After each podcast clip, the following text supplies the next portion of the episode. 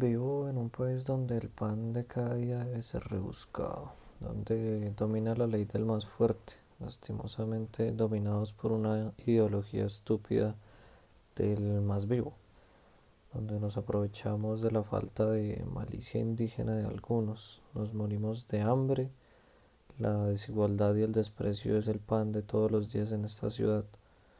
Confinados, fui uno de los pocos que vio a su labor pues no podía mantener una cuarentena. Las calles están vacías y el transporte público desolado eran una rutina diaria. Los vendedores ambulantes, las historias tristes escuchadas dentro del transporte público desaparecieron.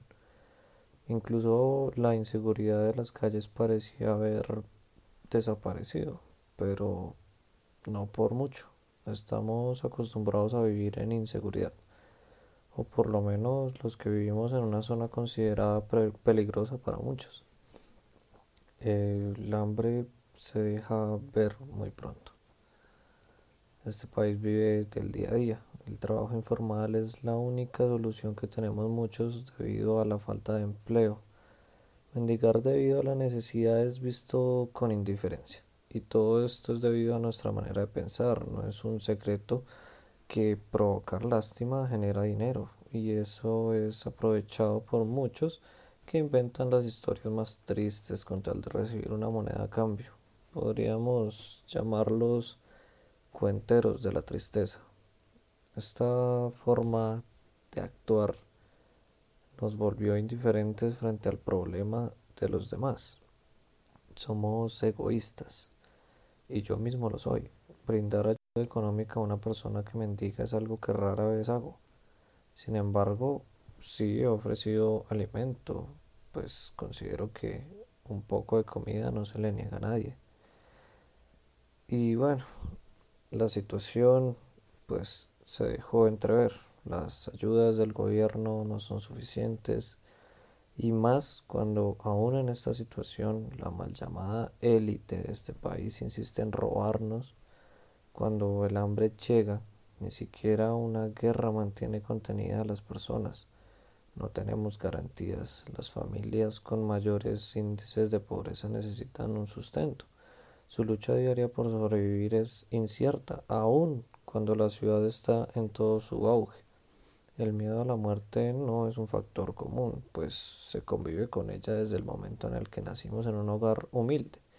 Compartimos mesa con ella, pero aprendemos que no está en nuestra contra, así que decidimos salir a rebuscar nuestro sustento, el alimento para nuestras familias a costa de arriesgar nuestras vidas.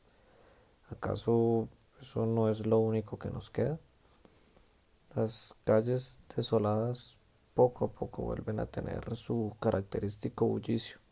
Se vuelve a ver tumultos de gente, el transporte público es nuevamente imposible. El miedo a contagiarnos de una enfermedad que tiene jaque al planeta nos tiene sin cuidado. Se recomienda evitar el contacto físico, pero aún con el miedo que nos generan los medios de comunicación, pues nos genera más miedo quedarnos sin trabajo, de morirnos de hambre y es algo que no permitiremos. Somos animales y morirnos de hambre pues no es una opción. Con el fin de mantenernos encerrados, nos prometen subsidios, ayudas económicas y alimentarias, pero no se da abasto. Las protestas ya empezaron. Un pueblo hambriento se revela.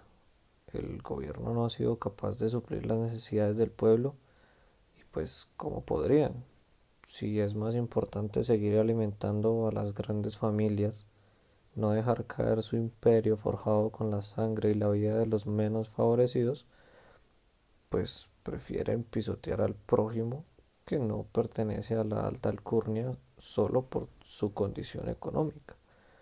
Somos un ganado y en tiempos difíciles somos solo una pérdida de tiempo y de dinero para ellos nos invaden las malas noticias, los medios de comunicación más que informar asustan e incluso las intervenciones del presidente de este país dejan mucho que desear. El gobierno en su último momento de genialidad declara imposible que una familia colombiana sea pobre en siete días. Y los entiendo. Nacidos en familias donde nunca sabrán qué es acostarse a dormir sin comer, o de levantarse a estudiar o trabajar sin tener la posibilidad de desayunar, pues les será imposible de comprender, supongo. Y pues ahora me encuentro viajando en el transporte público, de pie recostado contra una ventana en una mañana soleada, viendo cómo la ciudad es nuevamente lo que era antes de que todo esto empezara. Es cierto que no está en todo su auge. Los sitios de entretenimiento como centros comerciales, casinos, cantinas, bares, discotecas siguen sin poder funcionar. Se han cancelado todo tipo de eventos masivos por tiempo indefinido en todo el mundo. Los vuelos internacionales están cancelados hasta nuevo aviso y los medios de comunicación siguen generando pánico. Pero pues ya es algo normal, no se vive el pánico que se vivió al inicio. Los hábitos de las personas han cambiado, el distanciamiento social y el uso de elementos de protección como tapabocas y guantes es como un deber. Algunas personas cargan alcohol en gel o atomizador y desinfectan todo lo que tocan y no digo que esté mal, pero pues necesitamos también un poco de suciedad en nuestras vidas, o eso pienso yo. Necesitamos ensuciar nuestro cuerpo, nuestra alma de vez en cuando, contaminarlo hasta que no pueda más y tener nuevamente la obligación de limpiarnos. No sé, pues eso pienso yo. Pensamientos vienen y van y recibo información constantemente y es difícil concentrarme en una sola idea con todo lo que pasa a mi alrededor. A veces olvido mi objetivo y me dejo llevar por la manera de los malos momentos. Trato de ponerme en los zapatos de los demás cuando estoy bien, pero cuando no lo estoy, ¿alguien se pondrá en mis zapatos? Obvio no, claro que no. Mis momentos malos son solo instantes de capricho, a diferencia de muchos otros. Me encuentro bastante bien. Lo que pasa es que soy joven y aparte tener una mente creativa no ayuda en nada. Se dice que un hemisferio del cerebro se encarga del pensamiento lógico y el otro hemisferio se trata del pensamiento creativo, pero que va más allá de eso. Desarrollar un pensamiento creativo no es fácil de llevar, tenemos un constante flujo de ideas y mantenemos un torrente constante de pensamientos, muchos sin sentido, que solo nos distraen, que no tienen una relevancia mayor, pero el resto son chorros de ideas, cosas que queremos materializar.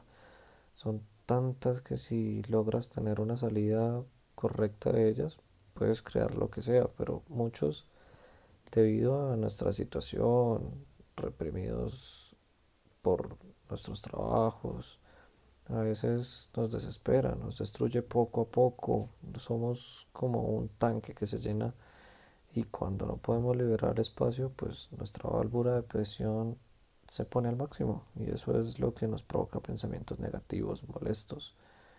No es fácil llevar una mente así. Tener este tipo de mentalidad nos distrae y nos hace divagar en nuestros pensamientos, perdemos el hilo de lo que estábamos hablando y por eso esta conversación pasó de ser una situación actual debido a la pandemia a un delirio sin sentido de mi cabeza. No es mi culpa, no he aprendido a manejar eso y siempre me cuesta tener una idea constante en la cabeza. Las cosas que más retumban en mi mente tratan sobre libertad y una búsqueda constante del estar bien, no bien económicamente, sino bien conmigo mismo. Al final eso es lo más importante. Si estamos bien con nosotros, estaremos bien con los demás, pero siempre nos faltará algo. Algunos buscamos libertad, otros dinero y algunos buscan una estabilidad sentimental. Pero ¿a qué me refiero con libertad? No, no es que me encuentre encerrado o encarcelado. No me prohíben nada y puedo en teoría hacer lo que quiera. Entonces, ¿qué es lo que quiero? Bueno, pues ni siquiera yo lo sé. Pero, bueno, retomando el tema principal, qué situación tan mierda. Malparida pandemia.